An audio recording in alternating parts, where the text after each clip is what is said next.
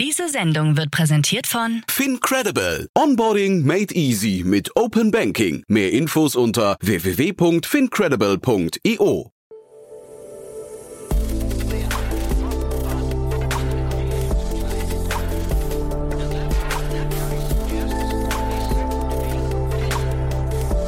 Startup Insider Daily. Nachmittagsupdate. Herzlich willkommen nochmal zurück zu Startup Insider Daily. Mein Name ist Jan Thomas und wie heute Vormittag angekündigt, bei uns zu Gast ist Martin Murray, der Co-Founder und CEO von Waterdrop, ein Unternehmen, das wirklich gerade durch die Decke geht. Und äh, ja, bevor wir einsteigen ins Gespräch, der kurze Hinweis, wir hatten leider eine technische Schwierigkeit und zwar fehlt uns das Ende. Die letzte Antwort von Martin fehlt. Damit also quasi die letzte Frage. Wir werden uns auch demnach nicht verabschieden. Aber das Interview ist so cool, dass wir gesagt haben, wir senden das jetzt trotzdem, weil es gibt ja auch einen aktuellen Bezug. Es gibt, wie gesagt, die Übernahme bzw. die Beteiligung an dem Wasserflaschen-Startup Purgity. Es lohnt sich sehr. Das Gespräch hat großen Spaß gemacht. Von daher, wir gehen sofort rein. Jetzt kommen nur noch ganz kurz die Verbraucherhinweise. Werbung. Hi, hier ist Nina aus dem Content-Team von Startup Insider. Vielleicht hast du es ja schon gehört, wir haben endlich neben unserem Hauptkanal Startup Insider nun auch separate Kanäle für unsere verschiedenen Formate eingerichtet. Wenn du zum Beispiel nur unser tägliches Nachrichtenupdate Startup News hören möchtest, kannst du ab jetzt ausschließlich den Startup News Kanal abonnieren. Gleiches gilt für Investments und Exits, Startup Spotlight und alle anderen Formate, die zukünftig kommen werden. Die volle Ladung Startup Insider, also alle Formate, gibt es natürlich weiterhin hier auf dem Hauptkanal. Also, um die einzelnen Kanäle zu abonnieren, besuche jetzt startupinsider.de/slash insider. Wir sehen uns auf deinem Lieblingskanal. Startup Insider Daily. Interview. Cool. Ja, dann freue ich mich sehr. Wir gehen nach Wien. Martin Murray ist heute wieder bei uns von Waterdrop. Hallo Martin. Hallo Jan, grüß dich. Toll, dass du da bist. Wir hatten ein paar kleine Schwierigkeiten am Anfang, aber die haben wir behoben. Und äh, ja, ich freue mich, dass du wieder da bist. Ihr habt tolle Neuigkeiten. Ihr habt ein Unternehmen übernommen. Das haben wir auch nicht alle Tage. Ja, also bei uns ist immer was los. Äh, sehr dynamische Zeiten für Waterdrop. Und ich glaube, wie schon letztens beschrieben, wir gucken uns ja sehr intensiv den sogenannten Drink Tech Markt an weil ich persönlich an eine Zukunft glaube, in der Leitungswasser für jeden zugänglich sein soll. Und da gibt es ganz spannende Technologien, wie man zum Beispiel Wasser filtrieren kann, die man mit UVC-Technologie, mit Kohlefiltertechnologie einfach den Menschen nochmal das Wassertrinken leichter machen kann. Und wir arbeiten seit gefühlt eineinhalb Jahren mit einer kleineren Firma zusammen, die hoch spezialisiert in dem Bereich ist und haben da auch drei echt große, vertrauliche Projekte am Laufen. Und wie das so üblicherweise bei uns ist, jetzt sind dann sehr schnell der größte Kunde und haben uns jetzt überlegt, dass das Thema für uns so strategisch ist, dass wir gesagt haben, komm, wir, wir gründen eigentlich eine neue Firma mit denen gemeinsam. Also wir haben die, die Majority quasi übernommen jetzt von dem, von dem Partner und haben die jetzt auch umgetauft in Waterdrop Technologies, wo wir jetzt unsere gesamte Technologie- und Engineering-Kompetenz bündeln werden weil wir in den nächsten drei bis fünf Jahren oder eigentlich auch nächstes Jahr schon sehr, sehr viele neue Produkte auf den Markt bringen werden. Und das hat einfach für uns sehr viel Sinn gemacht, die Firma in den Waterdrop-Verbund zu holen. Ähm, du Martin, dann bevor wir jetzt über die äh, quasi Übernahme im Detail sprechen, ich glaube, lass uns mal einen Schritt zurück machen. Äh, ich glaube, ihr seid schon, also wir müssen mal über Waterdrop sprechen. Ich glaube, ihr seid schon in, der, in dem Massenmarkt relativ gut angekommen. Ihr wart ja auch bei der Höhle der Löwen. Das heißt, man kennt euch wahrscheinlich auch in einem breiteren Publikum. Du warst schon mal hier im Podcast, da war ich ziemlich begeistert von der Performance von euch, von den Zahlen. Vielleicht kannst du es mal ganz kurz nochmal durchführen durch eure Historie, durch euer Geschäftsmodell und vielleicht, wo ihr gerade steht. Sehr gerne. Also wir haben Waterdrop 2017 auf den Markt gebracht. Unsere Idee und Positionierung ist eigentlich sehr einfach. Wir wollen mit all unseren Produkten unseren Kunden helfen, mehr Wasser zu trinken. Das Kernprodukt sind kleine Würfel, ein sogenannter Mikrodrink, gemacht aus Frucht- und Pflanzenextrakten, die wir selber produzieren. Also wir besitzen auch unsere eigene Produktion. Und die vertreiben wir vorrangig online mittlerweile auf der ganzen Welt, also nicht nur in Europa, sondern auch in den USA. Wir sind seit 2017 sehr rasant gewachsen. Wir haben uns erst in Österreich und Deutschland ausgebreitet, dann Europa gemacht und jetzt seit fünf Monaten in den USA verfügbar. Wir werden dieses Jahr an die 100 Millionen Dollar Umsatz machen. Also wir kommen in eine Größenordnung, wo wir sehr viel spannende Dinge tun können, eben ins weitere Wachstum investieren. Und wir sind halt erst am Beginn unserer Reise, sage ich immer, weil der Markt ist halt einfach so groß, das ist ein irrsinniger Umbruch, der gerade stattfindet, weil man Getränke eben nicht online verkaufen kann und sie halt extrem unnachhaltig sind. Und das merken die Kunden Gott sei Dank immer mehr, dass es keinen Sinn macht, Plastikflaschen in die Welt zu setzen und auf den LKW durch die Gegend spazieren zu fahren und setzen halt somit auf unsere Lösungen. Und unser Kernportfolio, diese Mikrodrinks, hat sich jetzt eben ziemlich stark ausgeweitet. Also wir machen neben unseren Hauptprodukten jetzt auch Warmgetränke, also sogenannten Micro Tea. Wir haben auch Micro Energy, also zwei Produkte, die natürliches Koffein haben, die auch extrem beliebt sind. Wir haben ein riesen Portfolio an Drinkware, also nachhaltigen Trinkflaschen. Da sind wir einer der größten Player, wenn nicht der größte Player schon. Und jetzt expandieren wir weiter in diesen Drink-Tech-Markt. Wir haben mittlerweile eine App auf dem Markt, ähm, die einem das, das Tracken des Wassertrinkens nochmal einfacher macht. Und es ist so der erste Schritt in die Drink-Tech-Welt, weil es kommen bald zwei, drei Komplementärprodukte zu der App, die eben dazu führen werden, dass man halt jederzeit sauberes Trinkwasser genießen kann und auch zu Hause am besten aus der Leitung Wasser konsumiert. Und wenn man sich das eben nicht zutraut, weil in manchen Ländern der Welt das Leitungswasser nicht so gut ist wie jetzt in Österreich zum Beispiel, dann sind wir der Meinung, es macht viel mehr Sinn, konzeptionelles Leitungswasser dezentral zu filtrieren, anstatt irgendwas abzufüllen und durch die Gegend zu fahren. Also das sind so unsere Grundgedanken. Und wir expandieren jetzt weiterhin stark, vor allem in den USA. Wir werden aber auch nächstes Jahr uns Südostasien angucken und andere asiatische Märkte und wollen einfach eine globale Marke rund um das Thema Drink More Water bauen die zum Großteil online ist. Also wir haben sicherlich 80 Prozent unseres Geschäfts, äh, Geschäfts D2C. Aber wir sind auch mittlerweile im Handel stark vertreten. Wir arbeiten da mit ausgewählten Partnern extrem gut zusammen, weil wir unseren Kunden natürlich auch die Möglichkeit geben wollen, unsere Produkte offline zu kaufen. Wir haben mittlerweile 17 eigene Läden. Wir haben gerade in Miami einen Store aufgemacht, aber wir werden jetzt auch noch vier, fünf weitere aufmachen. Und ja, wir werden uns jetzt fröhlich, aber bestimmt jedes Jahr vergrößern und unseren Kunden helfen, mehr Wasser zu trinken. Ähm, nee, also klingt super spannend. Also 2017 und 100 Millionen äh, Dollar Umsatz jetzt oder auf die ihr zumindest zugeht, ist ja schon, schon irre. Ähm, bei der Höhle der Löwen ist euer Deal ja geplatzt. Ne? Haben sich, äh, ich glaube, das waren Dagmar Wörl, glaube ich, und Ralf Dümmel, die, die sich dafür interessiert hatten. Haben die sich nochmal gemeldet und geärgert? Wir haben mit der, mit der Dagmar Wörl beziehungsweise mit der Familie Wörl schon einen Deal gemacht. Also es ist zum Teil geplatzt. Ach so. Ähm, wir haben mit der Intro, das ist ja quasi eine der Holdings der Familie Wörl, eine Partnerschaft eingegangen und haben noch immer eine sehr gute Partnerschaft. Das heißt, geplatzt ist er nicht. Wir haben uns ja dann schon gegen ähm, den großen Deal entschieden aus verschiedenen Gründen, waren aber doch sehr froh um die Partnerschaft und den Auftritt damals. Gefühlt ist er das schon eine Weile her, ich glaube Ende 2018. Und ja, also ja, ich, ich, ich, ich gucke das nicht, das muss ich da tatsächlich dazu sagen. Ich habe das äh, Höhle der Löwen ganz am Anfang mal kurz geschaut, seitdem nicht mehr. Ich hatte das nur in der Presse gelesen, dass der Deal geplatzt wäre, deswegen. Ähm, du, dann lass uns mal einsteigen. Ähm, jetzt diese Übernahme, das finde ich ja mega spannend, weil das klingt so ein bisschen, ähm, also zum einen technologische Fortentwicklung, von die du hast jetzt gerade schon so ein bisschen nebulös gesagt, was da alles noch kommen könnte. Äh, aber zeitgleich klingt es auch so, als wäre es jetzt ein Kostenblock, also so quasi die Amazon-Strategie. Man hat Kosten und äh, aus den Kosten macht man eigentlich ein Profit Center. Ist das richtig so? Also äh, entsteht da quasi auch ein für externe zugängliches Umsatzpotenzial für euch? Bin mir jetzt nicht ganz sicher, ob ich die Frage richtig verstanden habe. Naja, Amazon, vielleicht, ja genau. Amazon geht ja zum Beispiel hin und sagt, aha, wir haben jetzt hier zum Beispiel äh, die Cloud, Cloud-Infrastruktur, das war ein riesengroßer Kostenblock. Und aus diesem Grund sind wir hingegangen und haben, ein, haben das quasi zu einem für externe zugänglichen Bereich gemacht, der seitdem ja der profitabelste und wachsend, schnellsten wachsende Bereich ist. Ist das bei euch auch so, dass man quasi sagt, okay, ähm, ihr wart dort der beste Kunde, habe ich dich richtig verstanden? Ja? Also jetzt, jetzt verstehe ich es. Also grundsätzlich wie wir denken, ist, wir wollen einfach alles tun, um halt langfristig das Thema Drink More Water zu besetzen. Und dazu gehören ein paar Sachen. Und dazu gehört natürlich den Leuten einfacher machen, Wasser zu trinken. Das ist nun mal Geschmack und Funktionalität. Deswegen gibt es ja diese riesen Softwareindustrie. Zum anderen eben Drinkware, weil wir eben der Meinung sind, dass nachhaltige Trinkflaschen einfach viel intelligenter ist als abgefüllte Getränke. Dann braucht man eben aber auch eine Lösung für Leitungswasser in Märkten, in denen das Leitungswasser nicht so leicht trinkbar gemacht wird.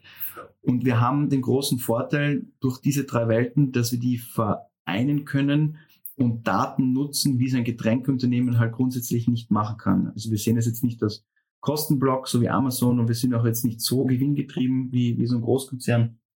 Aber was wir einfach sehen, ist, dass dadurch, dass Getränke nicht online verkauft werden, wissen diese Getränkefirmen eigentlich gar nichts über ihre Kunden. Zum Unterschied zu uns, wir haben 80 Prozent direkt, wir haben eineinhalb bis zwei Millionen Kunden und wir haben unheimlich viele Insights, wo wir einfach gelernt haben, wie Konsumentenverhalten einfach anders ist. Getränke sind ja üblicherweise eine One-Size-Fits-All. Ich mache ein Getränk und glaube, dass das jedem gleich schmeckt. Das stimmt halt einfach nicht. Es ist sehr, sehr unterschiedlich. Also Leute haben unterschiedliche Geschmäcker. Ähm, in unserem Fall zum Beispiel trinken gern mehr Wasser, weniger Wasser, sprudelndes Wasser, stilles Wasser. Und all diese Daten können wir halt einfach viel besser nutzen, um bessere Produkte zu bauen. Also das ist unser Zugang. Und wir haben das jetzt eben gemerkt, wie erfolgreich die ersten Tests mit unseren Prototypen waren und haben dann gesagt, das wird so groß, das wird so ein wesentlicher Teil von unserem Geschäft, dass wir dann nicht in so einer Lieferantenbeziehung sein wollen, sondern wir wollen in einer Partnerbeziehung sein, um auch die, die Ressourcen natürlich und den Fokus ähm, der Firma halt zu 100 Prozent auf Waterdrop zu lenken. Weil im Bigger Picture, wenn ich mir jetzt anschaue, wie, wie wird Waterdrop in fünf oder zehn Jahren dastehen, wir werden global sein und wir werden wirklich holistisch in der Lage sein, ein Ökosystem rund um Wassertrinken zu bauen. Und man muss ja nicht jedes Produkt von uns kaufen, man muss auch das nicht jeden Tag benutzen. Aber wenn man an Wassertrinken denkt, in all seinen Facetten, wird man an Waterdrop einfach nicht vorbeikommen.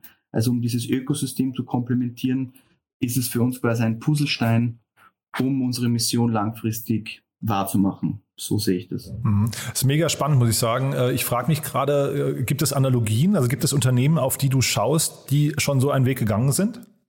Naja, es gibt den, den Überbenchmark, das ist Apple. Ähm, die haben es halt geschafft, durch Seamless Integration und Omnipräsenz und Design eigentlich mehrere Branchen zu revolutionieren. Also dieser Ökosystemgedanken ist dort ähnlich weil die Produkte halt alles so gut funktionieren und miteinander komplementieren, dass man aus der Welt ja gar nicht mehr rauskommt und auch nicht raus will, weil es eben so seamless ist. Also das ist auf der Technologieseite, finde ich. Aber so im Lebensmittelbereich gibt's eben sehr wenig. Deswegen sind wir so motiviert. Ähm, wir gucken uns da auch ehrlicherweise auch keine anderen Firmen an. Wir arbeiten da so mit unseren Kunden zusammen und ja, das, darin begründen wir unser Feuer für die Idee und die Ambition, da eine riesen Firma draus zu machen, weil es gibt erstens mal nicht wenig, nicht viel, aber der Markt ist halt, halt unheimlich groß. Das Wasser, ist, Wasser trinken ist halt so schön, das Thema, weil es halt so gesund ist und weil es niemand wirklich besetzt. Es ist eine Riesenindustrie, die uns halt Produkte vor die Nase setzt und sagt, trink das, weil aber es hinterfragt eigentlich keiner, warum die Industrie so strukturiert wird. Und die Industrie ist halt so strukturiert, weil es halt eben eine Supply Chain Industrie ist. Getränke werden halt im Handel gekauft, die müssen abgefüllt werden, dann müssen in einem Regal rumstehen. Und wenn du die Regale besetzt und die Supply Chain kontrollierst, dann bestimmst du auch, was die Leute konsumieren. Und das können wir jetzt mit innovativen Produkten und mit Technologie aufbrechen. Und in meiner Welt gibt es überhaupt keinen Grund mehr, irgendwas abzufüllen. Es gibt nur noch dezentral verfügbares, filtriertes Leitungswasser. Und die Leute sollten nur das trinken. Und wenn Sie Geschmack oder Funktionalität wollen, dann helfen wir. Und wenn Sie eine Flasche wollen, damit rumlaufen, on the go, im Sport, beim Wandern, dann helfen wir. Und wenn Sie eine App brauchen, um Ihren Getränkekonsum zu tracken, dann helfen wir. Und ähm, das sind alles Themen, die sonst keiner kann, weil niemand diese Puzzlesteine so zusammenfügen kann. Und das werden wir jetzt versuchen zu machen in den nächsten Jahren. Ja, ist hochinteressant. Das ist natürlich auch ein, eine, eine tolle Vision, muss ich sagen. Äh, da müssten doch wahrscheinlich jetzt dauernd bei euch irgendwelche Großkonzerne anklopfen und sagen, äh, Beteiligung, Übernahme oder, oder keine Ahnung, weiß nicht, auch Copy and Paste von euch. Ja? Äh, wie, wie sieht das da aus? Das kommt jede Woche, ja. ähm, ne, ich habe das auch von Anfang an gesagt und das wissen auch unsere Gesellschafter, dass das nicht unser Interesse ist. Ähm, das war von Anfang an so konzipiert, dass wir den Freiraum und die Langfristigkeit auch in unserer Gesellschafterstruktur haben, weil das Ziel ist eben nicht, das jetzt kurzfristig aufzublasen und irgendjemanden zu verkaufen, sondern halt wirklich ein riesen nachhaltiges Unternehmen zu bauen.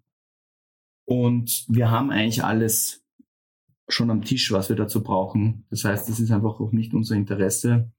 hm, es gibt schon immer wieder Überlegungen, Dinge zu beschleunigen oder in verschiedene Länder frühzeitig zu gehen. Also wir reden da durchaus mit, mit unterschiedlichen Partnern.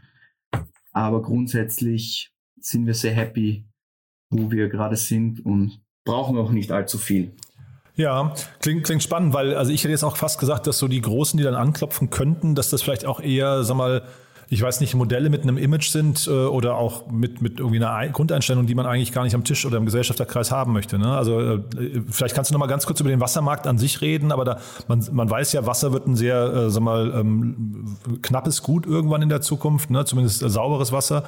Und man sieht ja immer wieder diese Abfüllstationen in irgendwelchen, äh, weiß nicht, dritte Weltländern, ähm, die die Menschen ausbeuten und dann irgendwie auch, äh, weiß nicht, unterversorgen, nicht, nicht entsprechend mit, mit Verantwortung umgehen und so weiter und so fort. Vielleicht kannst du mal ganz kurz über deinen Blick auf diesen ganzen Markt nochmal sprechen. Nee, also der Getränkemarkt per se ist extrem spannend. Ja, das sind Retail Value jetzt um bis 700 Milliarden. Ähm, davon ist eigentlich nur nicht einmal ein Drittel Wasser. Also der größte Teil sind noch immer Carbonated Soft Drinks also Zuckerwasser mit, mit ähm, ähm, in, in Plastikflaschen abgefüllt meistens. Und die werden halt einfach zu 98, 99 Prozent offline im konventionellen Handel verkauft. Das heißt, die Struktur ist so eingefahren, dass du dich da eigentlich nicht mehr wirklich ändern kannst. Das Interessante ist auf der Nachfrageseite, die Leute müssen ja alle trinken. Irgendwas muss ja trinken über den Tag. Ähm, das, das misst man in diesem Share of Fraud Modellen meistens. Und das wandelt sich halt jetzt massiv weg von Zucker hin zu Wasser. Deswegen wächst auch die Bottled Water Industrie noch immer. Ähm, auch die Kategorie Energy zum Beispiel, die ja kleinerer Teil davon ist, aber doch sehr groß, wächst auch, weil die Leute halt eben diese, diese Funktionalität brauchen. Was aber die Industrie vereint, ist die Tatsache, dass sie halt einfach absolut unnachhaltig ist. Also Dinge abzufüllen in Flaschen oder Dosen auf einen LKW zu stellen und dann durch ganz Europa zu fahren oder in die ganze Welt hinauszuschippen, um es zu konsumieren, wegzuschmeißen, das macht einfach keinen Sinn. Nur das strukturelle Problem ist, dass eben ein Online-Verkauf von Getränken strukturell nicht möglich ist, weil die Warenkörper nicht hoch genug sind, weil die Logistikkosten zu hoch sind und der CO2-Ausstoß eigentlich auch zu hoch ist. Deswegen ist konventionell, und das sind die, die, die großen Trends, gehen halt jetzt zur Wasserfiltrierung, zu dezentralen Wasserstationen, zu gefiltertem Leitungswasser. Und damit haben die Großkonzerne halt natürlich ein irrsinniges Problem, bei denen bricht das Geschäft weg und sie haben keine Kommerzialisierungsplattform, weil das Leitungswasser ja gratis ist äh, in den meisten Ländern und somit halt eine, eine riesen Herausforderung vor sich stellt. Und wir haben halt das Glück, dass D2C oder datengetriebene Modelle oder selbst designgetriebene Modelle eigentlich nicht existent sind in der Getränkelandschaft. Und somit sind wir in der Lage, halt sehr schnell zu wachsen und viele Kunden von uns zu begeistern, weil es einfach ein völlig anderer Zugang ist, wie der, den wir seit 70 Jahren vorleben.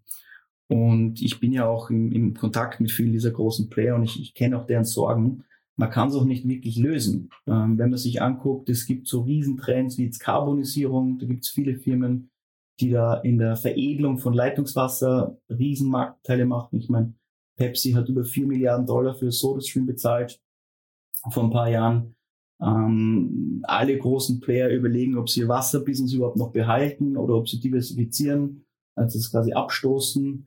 Ähm, es ist auch kaum mehr Geld damit zu verdienen und den Backlash, den viele dieser großen Firmen kriegen, der wird ja im Wesentlichen kontrolliert von vier Riesenkonzernen, der Getränkemarkt. Der ist ja enorm, weil das Geschäftsmodell Bottled Water ist im Wesentlichen ein Verkauf von Plastikflaschen. Das Wasser, wenn man sich die Wertschöpfungskette ja anguckt, ist meistens gratis oder hoch, sagen wir es mal so, sehr, sehr günstig.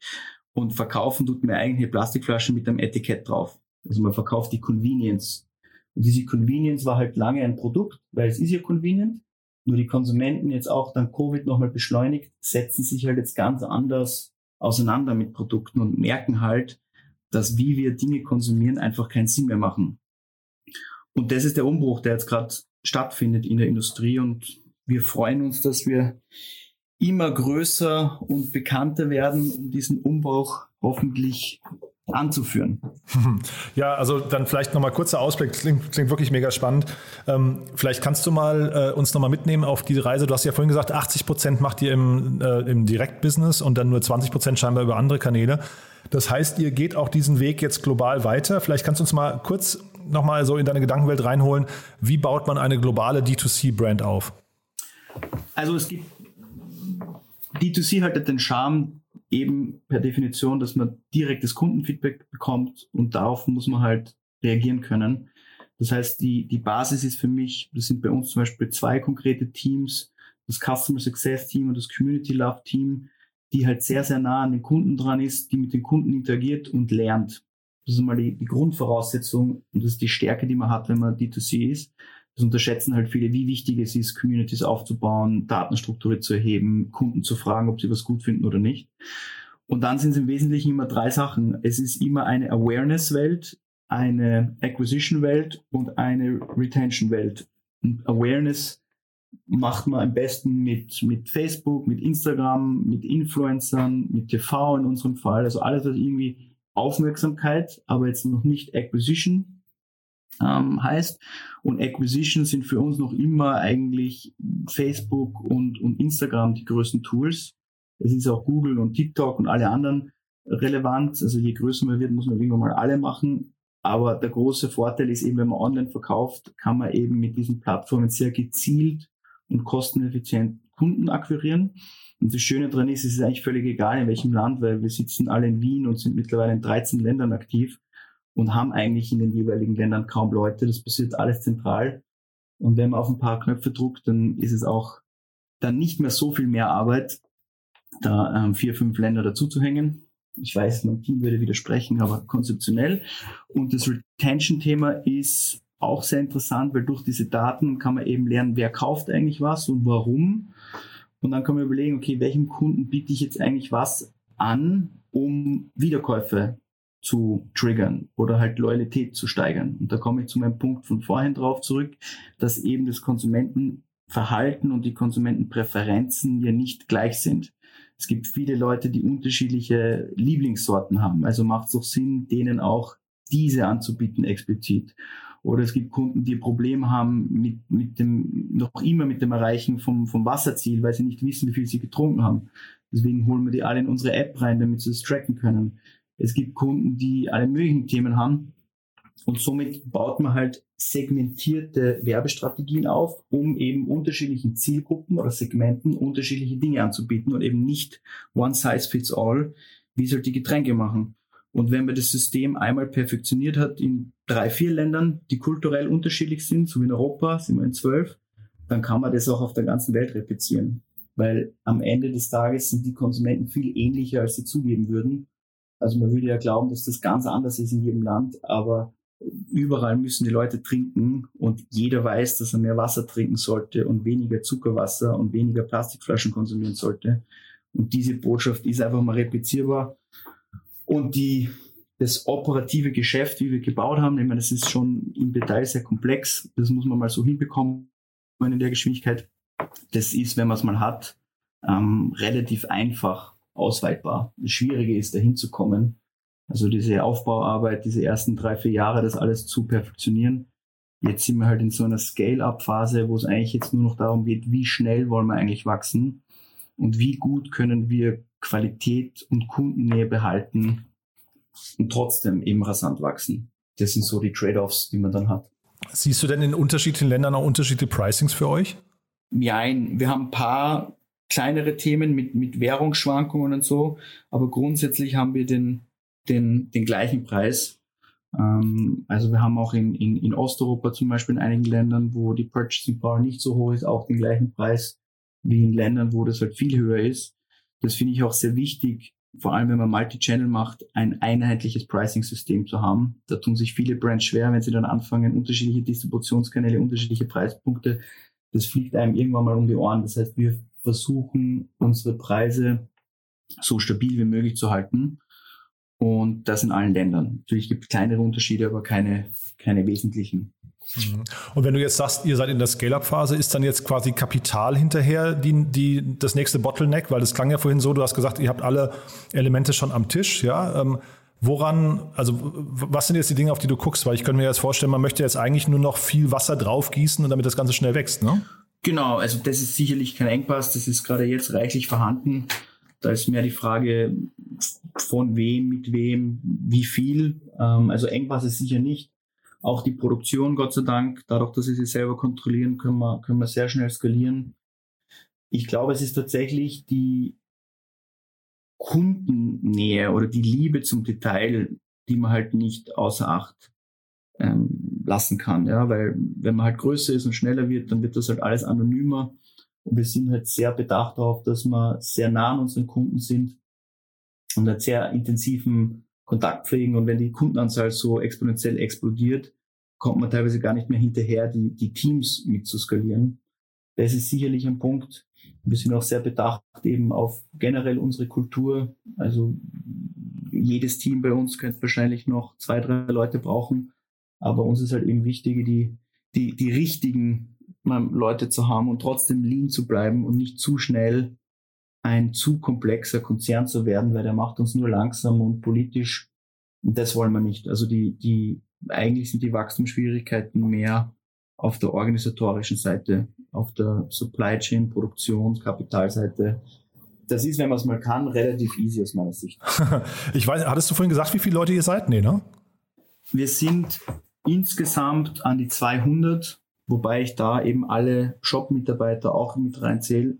Das heißt, das, das Core Headquarters sind ähm, circa 100. Dann haben wir eben noch unsere Produktion.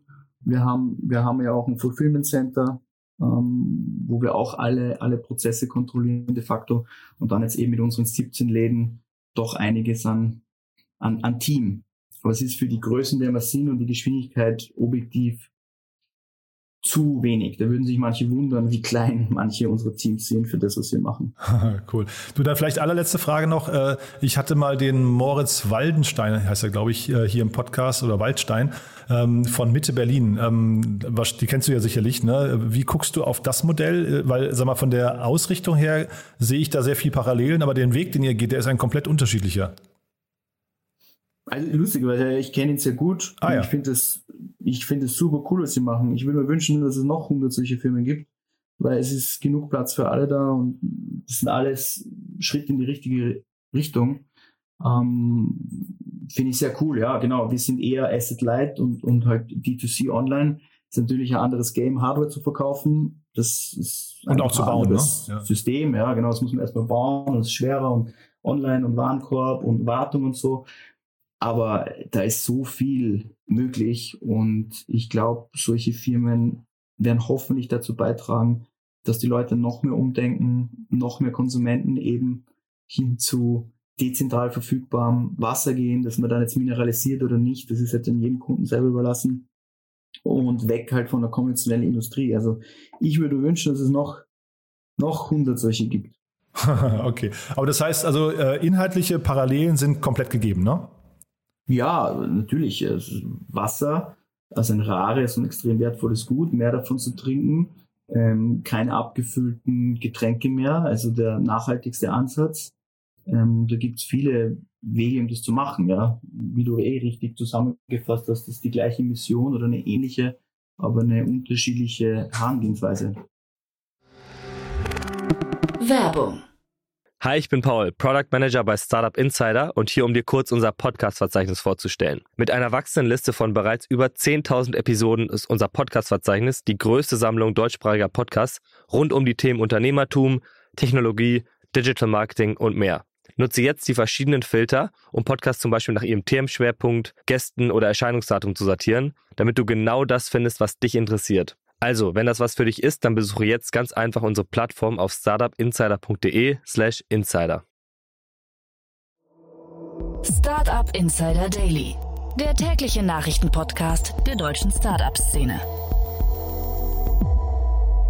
Das war's für heute. Das war Martin Murray von Waterdrop. Ich habe es ja angekündigt. Leider, es fehlt die letzte Antwort. Von daher nehmt uns das bitte nicht übel. Ich glaube, es war trotzdem ein Gespräch, was sich total gelohnt hat. Und schaut euch Waterdrop mal an. Ihr seht ja das Unternehmen. Man kann es von vielen Seiten betrachten. Entweder als Kunde, als jemand, der mehr Wasser trinken möchte, oder eben auch als zukünftiger Mitarbeiter, oder sogar als jemand, der sich einfach mal abgucken möchte, wie man so einen, ja, so eine Direct-to-Consumer-Brand aufbaut, die in so kurzer Zeit so eine krasse Marktdominanz äh, erreicht hat. Von daher viele Gründe, sich mit dem Unternehmen zu beschäftigen.